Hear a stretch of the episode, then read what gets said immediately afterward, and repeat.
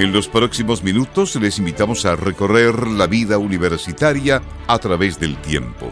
Un reencuentro con los exalumnos, un regreso al barrio universitario, un retorno al alma mater. Un espacio presentado por Alumni UDEC en conjunto con Radio Universidad de Concepción, con la conducción de Cristian Martínez.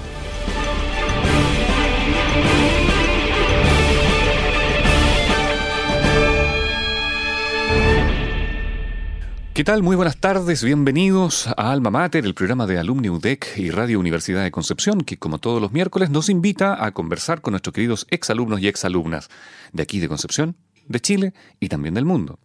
Y para hoy tenemos a una invitada desde aquí de la zona, a Ana Gallegos Valenzuela. Ella estudió servicio social entre el año 1973 y el año 1977, titulándose por ahí por el año 78.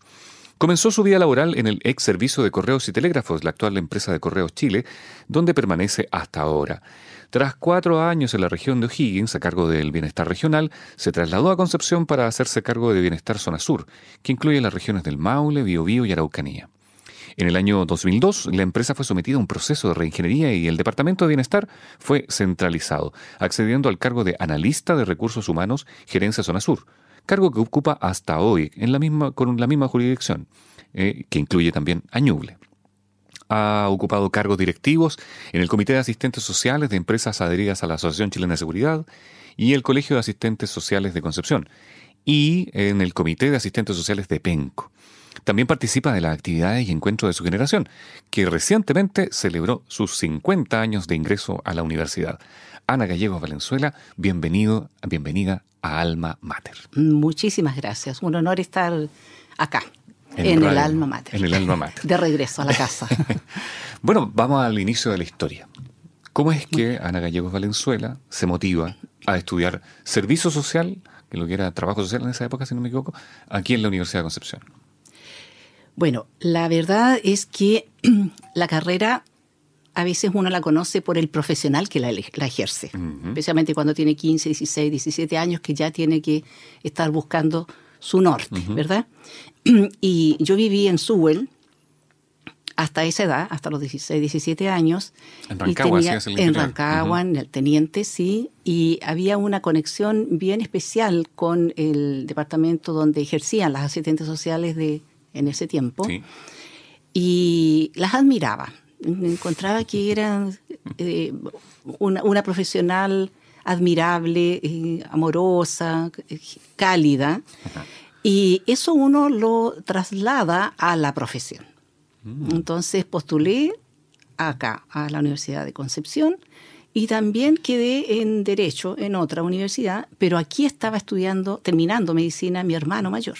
Ah, el doctor Raúl Gallegos. Claro, había alguna, alguna aliciente ahí que dijo, tienes que estudiar acá. Claro que sí. ¿Y por qué no Santiago si estaba al lado? Porque quedé en Concepción. En servicio social quedé en Concepción. En otra universidad, en Valparaíso, quedé en Derecho. Pero acá estaba mi hermano. Entonces yo saqué la cuenta y dije, está mi hermano, yo con 17 años, muy, mm, muy inmadura además, porque provengo de Sewell, que era una comunidad bien especial. Claro. Un poco diferente a lo que se vivía en el, quizá en el resto de la sociedad. Entonces dije, me voy a Concepción y mi hermano me va a cuidar. No me cuidó mucho porque no tenía mucho tiempo. Estaba terminando medicina y estaba pololeando ah. próximo a casarse. Entonces hizo lo mejor que pudo, que lo hizo bastante bien. Porque tuve que desarrollar todo mi potencial de mechona rápidamente. no tenía él mucho tiempo. Y comprenderá que en el año 73 también había hartos eh, instancias en las que uno tenía que tener autonomía y tenía que saber cuidarse. Sí, época álgida. Con mucha responsabilidad y con mucho temor por lo demás de, mi, de parte de mi familia, porque salía una de las menores, somos cinco hermanos, tres estudiamos aquí en la Universidad de Concepción, y mi hermano fue el primero que llegó acá y yo llegué también muy, muy inmadura, diría yo, muy inexperta. Así es que eso me trajo a Concepción, de lo que no me he arrepentido jamás. Ah, qué bien. ¿Y, cómo recuerda ese ingreso a la universidad? Eh, esa, ese primer año, el contexto, bueno, estaba el contexto social, 73, el contexto político, era una, una, cosa muy, muy complicada. Exacto, era fuerte la experiencia mm. de salir del hogar, un hogar muy eh, que cobijaba mucho, que protegía mucho, y a veces eso hace que uno no tenga muchos elementos de defensa frente a algunas situaciones. Yo no las tenía, pero sí fui acogida por algunos compañeros, que los quiero muchísimo, que celebramos los 50 años, que nos volvimos a juntar. Y ellos, había algunos que ya habían hecho un primer año de otra carrera y nos acogieron con mucha responsabilidad, con, mucha, con un, un carácter como muy maternal, muy paternal tenemos unos compañeros que son maravillosos y ellos nos enseñaron a hacer mechones y nos cuidaban. Por ejemplo, nos explicaban que no preguntáramos cuando llegamos a la universidad dónde se hacía en la clase tanto, de antropología, por ejemplo, porque el resto de los residentes de la universidad, de la gente que estaba, que nos iba a escuchar, se iba a dar cuenta que éramos mechones y nos iban a mandar a otro lado. Entonces, el día anterior había compañeros que nos decían la clase de antropología es aquí, psicología en esta otra, el edificio de aula, este el aula 6, el aula 12, porque además teníamos ramos en común con otras carreras, entonces tampoco sabíamos cuántos éramos de servicio social. Y fue, fue muy cálido, muy grato mi ingreso a Concepción con todo lo que le contaba. Eh, aún así fue, fue acogedor. Me sentí bien acogida, la ciudad muy ordenada, era muy limpia encontré que toda la gente era muy con, las características del sur, muy sureña, como se dice en la zona central, en la calidez, en la calidez, en una acogida amorosa, generosa, de bondad. ¿Se recuerda que llegó a, la, casa de su hermano entonces? Yo la, primera noche, digamos, llegué a la pensión donde él estaba, pero era solamente para varones y solamente para eh, alumnos de medicina con, muy referidos, porque eran tres damas las que lo administraban, personas mayores. Entonces estaba él con un compañero y ellas me ubicaron en la casa de una persona que conocían, en la calle Liantur, en, con Maipú, y una conocida de ella me recibió en el dormitorio de una de sus hijas. Así que no era una pensión, sino que yo llegué también a un hogar, a una casa de familia. Así es que también eso fue, son experiencias fuertes porque uno está acostumbrado a la estructura familiar. A su espacio. Claro, a su espacio y, a sus comidas. Y, entonces, a, sus costumbres. a sus costumbres, al trato, a los hábitos y bueno, y todo eso también es crecimiento. Así que lo enfrenté de la mejor manera que pude bajo la tutela de mi hermano que hizo lo mejor que pudo, pero la verdad es que mucho tiempo no tenía, él estaba haciendo los internados, oh, preparando sus exámenes, así que pero Raulito, te lo agradezco igual. Muy bien, gran reconocimiento. Sí, sí, de todas maneras, de todas maneras. Y la etapa universitaria, con todos los compañeros que bueno, decía, había rapos en común, con muchas carreras, entonces no se sabía bien quién era quién. Sí. Y después con los años, ¿qué pasó? A ver, lo primero que uno hace, por lo menos lo que yo viví, fue acercarme a la tan tímida como yo, que era la Tere. Era tan tímida como yo, recién saliendo una polluela, recién saliendo de su hogar. Así entre tímidos se conocen. Andábamos juntas, claro, entre tímidos nos conocemos. Y nos apoyamos y nos ayudamos y eh, seguimos siendo hasta el día de hoy. Acabo de enviarle un mensaje de ánimo, ella está un poquito delicada de salud. Así es que seguimos con una vinculación muy profunda, muy fuerte. Y yo creo que eso está muy bien puesto alma mater, porque de verdad que es un alma, mm. es un alma que cobija a sus hijos. Así lo vivo yo, lo sigo viviendo. Y, nos tiene aquí como atrapado, pero desde esta red, esta red solidaria, esta red de afectos, esta red de amistad, que es una hermandad. Bueno, ya vamos a llegar a la, la discusión esta de, esta reunión que tuvieron ustedes ahí entre los compañeros de la época. Sí. ¿Y eh, cuántos entraron en esa época? ¿No se recuerda? A ver, en servicio social yo no tuve mucha noción de cuántos éramos por esto que yo contaba, pero éramos más de 70, de todas maneras. Ya, okay. ¿Y, y, la, y la oficina, estaba, o sea, o la, ¿estaban aquí dentro de la universidad o tenían la, la escuela era una casa que estaba por Edmundo Larenas. Pero las clases las teníamos nosotros en todas las facultades, claro, en educación, en la escuela de derecho, en, ah, en el edificio de aula, muchas de ellas. Y bueno, eso fue el primer semestre. Después vino lo que todos sabemos. se suspendieron las clases, tuvimos unas vacaciones obligadas largas y retornamos eh, a, encontrarnos con algunos compañeros ahí un poco más con una visión del curso. Ahí vinimos como a darnos más un, poco una visión de quiénes éramos los mechones de servicio social. Y, em, y retomamos, digamos, habíamos hecho psicología 1, seguimos psicología 2, con los profesores, con otros no pero no teníamos mucha noción, al menos yo no la tuve, mucho del el resto de los compañeros. Por lo que digo, porque compartíamos con varias otras carreras, con obstetricia, con enfermería, pedagogías estaban junto con nosotros, entonces no tenía mucha noción. Y regresamos, nos instalamos después en el edificio que está posterior a la biblioteca, ¿Sí? en el segundo piso.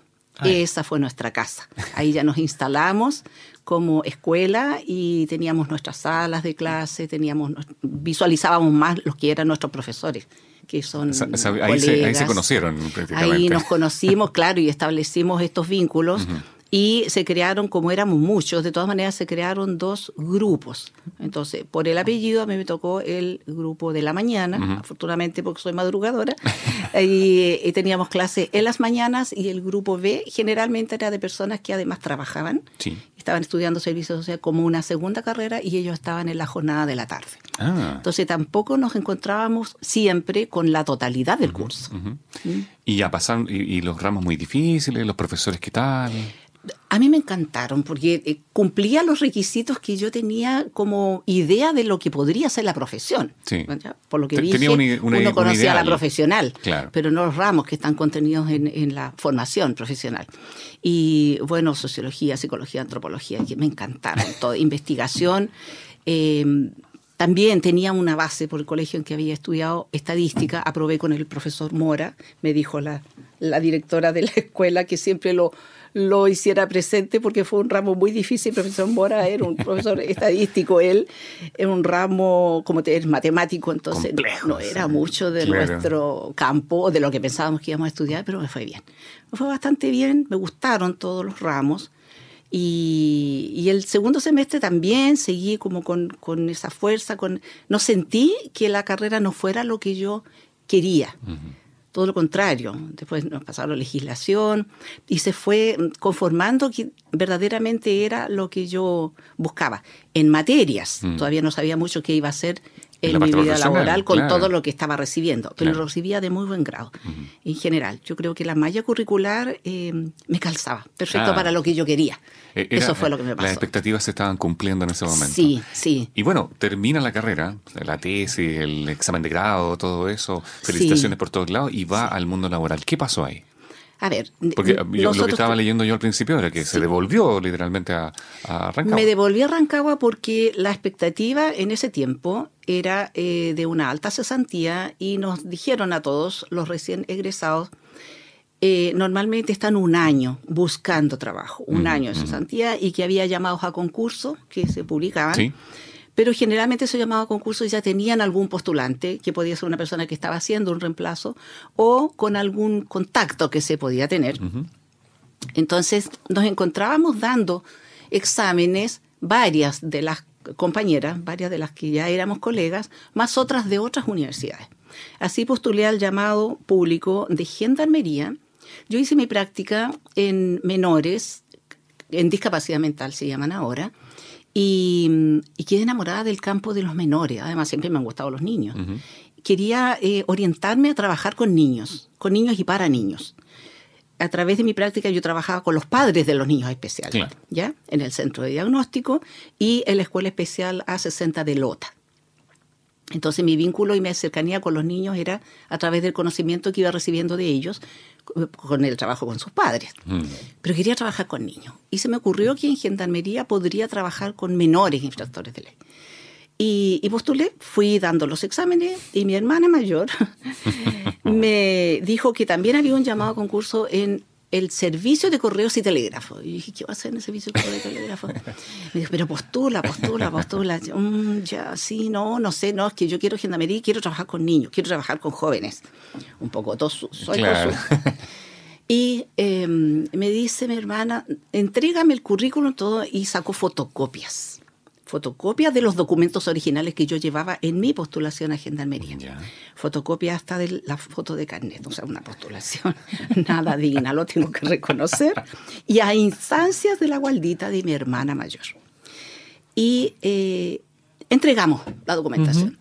Y seguí avanzando, avancé en los exámenes. En forma paralela me iban llamando en distintas fechas, pero muy próximas, porque el llamado fue a nivel nacional iba a dar los exámenes en gendarmería y me, llamaban de correos, del servicio de correos. Iba a dar los exámenes. Avancé, avancé. En gendarmería llegué a la entrevista final, donde había unas seis personas. Y esto lo digo eh, como anécdota, no me enorgullece mucho, pero quizás sí por la honestidad con la que me presentaba. Yo tenía 22 años. Y llegué a la entrevista final y me dicen las personas, porque había postulado, hago presente que mi norte era, creía que podía aportar eh, con menores que necesitaban una orientación y yo me sentía en condiciones de poder hacerlo y trabajar con la familia. Y una persona me pregunta si, ¿qué haría con reos rematados? Yo recuerdo, yo no había escuchado esa palabra. Por suerte estaba sentada porque si no me habría caído y le digo, ah, no, no me siento en condiciones de trabajar con adultos. Y me di cuenta que cerré la puerta y por fuera. Mm. Inmediatamente le digo, pero podría intentarlo. Ah, ya, tratando de arreglarlo. Un, un, pálido acercamiento a tratar de obtener el cargo al que estaba postulando. Creo que ya la había embarrado. Evidentemente la cara de mis, de mis encuestadores eh, me demostró que en realidad no era para trabajar con menores y yo no cumplía el perfil del cargo. Si bien fui muy honesta, eso hay que reconocerlo. Sí, sí. Y a continuación me eh, citaron a otras entrevistas en la en el servicio de correos y telégrafo y eran cercanos los lugares. Así que estábamos en Santiago, mi hermana me ayudaba, me colaboraba, hice, la, hice unas entrevistas con personas que después me enteré que eran de, eh, de, de recursos humanos, de personas que se llamaban del Departamento de Bienestar y me planteé de la misma forma, que a mí me gustaba trabajar con niños, no hice mucha mención de trabajar con adultos, y pareciera que eso fue como atractivo para los entrevistadores. Terminamos las entrevistas y con el conocimiento que teníamos, que también me lo confirmaba mi hermano mayor, me decía, sí, prepárate para una cesantía de unos 3, 4, 5 meses y me invitó a su casa, él ya estaba ejerciendo en eh, la Unión. Me fui de vacaciones a la Unión con una tía y cuando estaba allá, mi mamá en forma desesperada me llama y me dice, quedaste en el servicio de correo y telégrafo, vente inmediatamente. Hasta ahí las vacaciones. Año 78 hubo un temporal de aquellos. Me imagino. Chile no tenía las vías no, no, no, de estos tiempos. No, no, no. Llovía y se cortaba la, el longitudinal que se llamaba en ese tiempo y quedaba el país cortado en pedazos. En pedazos. Y yo no tenía cómo regresar. Y mi mamá iba permanentemente a la dirección regional de correos y telégrafos en Rancagua a decir, por favor, espérenla, esta que viene, y desesperada. Porque viene en camino, viene en camino. Ella lo único que quería era que yo trabajara, parece, porque insistía mucho y yo estaba feliz de vacaciones en la unión con mi hermano. Así es que llegué y, eh, bueno, confirmé que aceptaba las condiciones, eso fue agosto del 78. Y al día siguiente me dicen que tengo que presentarme, me habilitaron una oficina y empecé a trabajar para la sexta región, en la dirección regional de ese tiempo del Servicio de Correos y Telégrafos. Y de ahí, de ahí, bueno, la evolución en el tiempo llega a Concepción. Sí, ahí trabajé cuatro, cuatro años y medio y terminó la existencia legal del Servicio de Correos y Telégrafos el 7 de febrero del año 82 yo participé en todo ese proceso para la reconversión de los trabajadores que aceptaban esta nueva figura, porque se creó la empresa de correos de Chile, que es del Estado, y una sociedad anónima que es la que tomó la parte telegráfica, que con el tiempo después desapareció. desapareció. Y em, entonces participé en todo ese proceso y me ofrecieron el cargo de coordinadora eh, zonal para la zona sur con asiento en Concepción. Yo había estudiado en Concepción. Conocía las otras alternativas. Claro. conocía la ciudad, me seguía gustando. Y em, otra alternativa era quedarme en Santiago y también me ofrecieron Punta Arenas. Y Punta Arenas me tentó, pero en, definitiva acepté Concepción. Me vine y estuve a cargo del Departamento de Bienestar hasta octubre del 27 de noviembre del año 2002. La empresa tuvo una reingeniería. ¿Sí? Centralizó el servicio de bienestar, funciona hasta hasta este momento solamente con asistentes sociales en Santiago. No tenemos la representación en regiones, yo colaboro, por supuesto, pero em, quedamos ya con el otro cargo que era analista de recursos humanos. Y ahí empecé a trabajar en propiedad en áreas que a mí me apasionaban desde antes, que era capacitación, prevención de riesgos, eh, lo mismo, las mismas relaciones laborales que tenemos con los trabajadores, y que para mí fue una inyección de renovación profesional que me hizo muy bien. Fue, otro, otro, otro punto que el, que alcanzó. Es, otro campo, pero estoy absolutamente convencida y ese ha sido mi discurso desde esa fecha a través del colegio asistentes sociales, a través de las reuniones que hacíamos en el colegio con los institutos y universidades que dictan la carrera, para que se potencie el asistente social para trabajar en recursos humanos. Claro. Es un campo para el que nosotros tenemos todo el potencial. Todo, absolutamente, absolutamente. Bueno, y ahora le quiero traer, porque ya nos quedan aproximadamente cinco minutos de programa, no ha hecho muy cortito esto y está muy interesante todo esto. Muchas gracias. Este, este, este, proceso que usted ha vivido ah, desde, desde allá, desde Sewell hasta aquí a Concepción. Así es. Y bueno, hablábamos al principio, yo mm, dije que se había celebrado los 50 años de ingreso a la universidad, tuvieron una reunión ustedes. Exacto, sí.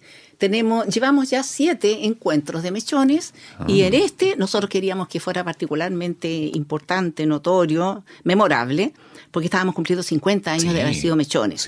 La condición de mechón no necesariamente significa que seamos colegas, ¿ya? porque hay algunos mechones que derivaron en otras carreras, pero lo que nosotros celebramos es el haber sido mechones el año 73, que la vida nos juntó siendo mechones de servicio social y en la Universidad de Concepción.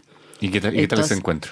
Este fue magnífico, magnífico, en opinión de todos los que asistieron. Yo estuve en la comisión organizadora, por lo tanto no debiera de decirlo quizá con este énfasis, pero la verdad es que tuvimos buena convocatoria. Eso. aspirábamos a 50 años con 50 asistentes. No lo logramos, llegamos a 48. Pero casi. Pero, casi. Y eh, esta tarde nos vamos a juntar con una de las que no pudo venir porque vive en Puerto Natales, pero nos vamos a juntar con ella. Y, estuvo muy lindo. Hicimos una jornada, invitamos a representantes de alumni que nos prestaron muchísimo apoyo de nuestra propia escuela y seguimos vinculados con la universidad de todas maneras. Queremos seguir teniendo eh, la presencia en los futuros encuentros que tengamos porque es el techo, es la casa que nos reunió. Este es un hogar para nosotros y, así lo sentimos. Y la transmisión de ese conocimiento, la transmisión de esa experiencia a las futuras generaciones, ¿qué le diría usted a esas generaciones? Ay, yo les diría... Estudien harto. Que, que estudien con pasión. Si uno no pone pasión en lo que está haciendo, lo que está viviendo, yo creo que la tibieza no trae muy buenos resultados. Y hay ramos quizá que, como en cualquier carrera, pueden no ser totalmente de la afinidad si le ponen una matemática, le ponen una estadística, pero eso no significa que no sea también parte de la formación. También después uno lo usa. Con los años uno se da cuenta de que toda la malla curricular, hablo de la Universidad de Concepción, de mi carrera específicamente, está diseñada para que uno haga uso de eso durante toda la vida laboral. Mm. Ahí se da cuenta uno por qué el profesor esto era lo que, por qué esto eran los libros que teníamos que leer. Todo sirve, todo suma, todo, todo enriquece. Y uno pone todo ese potencial al servicio cuando está trabajando. Ahí se da cuenta. El proceso que se vive para entregárselo a los demás. Así es. Exactamente. Y es maravilloso em, darse cuenta, lo viví también con mi hijo, cuando uno ingresa a la universidad la unidad de la diversidad, y mm, está un poco perdida en el, en el, en el universo, ¿verdad? Está en una búsqueda. La persona que sale de la universidad cuando recibe su título es otra, se ha transformado en un profesional, mm. como que completa un, un, un, círculo y salimos plenamente preparados para el mundo laboral. Qué buenas palabras, qué, qué, qué motivador esto de, de, escucharla de Ana Gallegos Valenzuela, de, que estudió Servicio Social entre el 73 y el 77 aquí en la Universidad de Concepción. Eh, bueno, estamos llegando al final del programa. Le agradecemos que haya estado con nosotros. Muchísimas gracias. Usted yo creo que ya lo dijo, pero en un concepto, en una palabra, en una, algo muy, muy breve. ¿Qué es para usted la Universidad de Concepción? Mi casa. mi casa, mi alma mater. Su casa. sí. Bueno, entonces esperamos que pueda compartir con nosotros y con todas las generaciones que vienen también de eh, servicio social eh, su experiencia, eh, tal como lo dice, que juntarse nuevamente todos estos egresados o también los que participaron de, como mechones en servicio social, que puedan seguir mostrando su experiencia a las futuras generaciones a través de la escuela de, y la facultad de, de Ciencias Sociales. Muchísimas gracias. Quiero también señalar que somos tres de los cinco hermanos que somos profesores eh, de la Universidad. Entonces vamos a tener que citar a otros dos para, sí, para faltan los dos, sí, así que más agradecida todavía de nuestro hogar. muchas gracias por la invitación, muchísimas gracias. A usted, muchas gracias. Hemos estado con Ana Gallegos Valenzuela, que le vaya muy bien en todos los, los, futuros proyectos que tenga en su vida. Gracias. Y eh, nos encontramos en Alma Mater en una próxima oportunidad, la próxima semana con un nuevo invitado o invitada. Hasta la próxima. Hemos removido recuerdos universitarios y hemos conocido la vida de otro miembro de la familia universitaria. Culmina esta edición de Alma Mater, pero nos reuniremos en el próximo capítulo para reencontrarnos con la historia y quienes pasaron por las aulas de la Universidad de Concepción. Es una invitación de Alumni UDEC en conjunto con Radio Universidad de Concepción.